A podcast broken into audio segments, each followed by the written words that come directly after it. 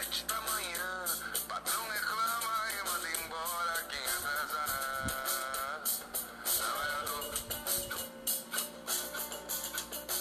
Trabalhador brasileiro. Olá, eu sou Felipe Evaristo, aluno de licenciatura em História pela Uninter.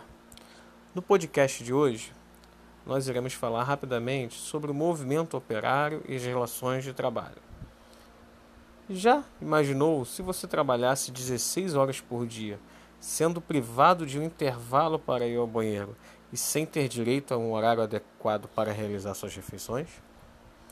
Já imaginou se você sofresse um acidente no seu local de trabalho e, devido à sua incapacidade física temporária, fosse afastado do seu emprego sem direito a receber nenhum tipo de auxílio para prover o seu sustento até a sua plena recuperação?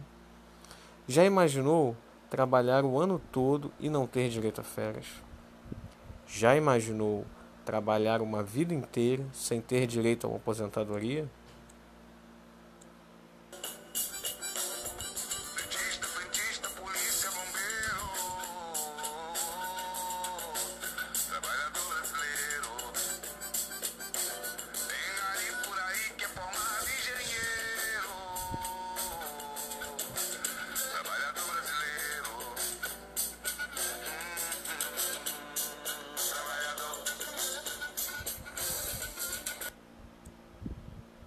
E aí, conseguiu imaginar você trabalhando com essas condições? Bem, nos dias de hoje, essas situações que eu narrei são inimagináveis.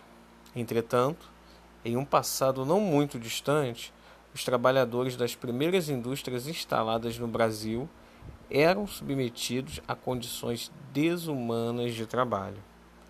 Esse cenário só se modificou através de diversas mobilizações e greves.